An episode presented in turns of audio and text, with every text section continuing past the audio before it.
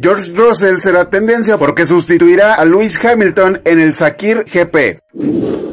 Mad Max será tendencia porque informan el fallecimiento de Hugh Case Barn. Kate Bishop será tendencia porque confirman que será interpretada por Hailey Steinfeld en la serie Hawkeye de Disney Plus. Reino Unido será tendencia porque aprobó la vacuna contra el COVID-19 de Pfizer y BioNTech. Esto es lo que será tendencia mañana.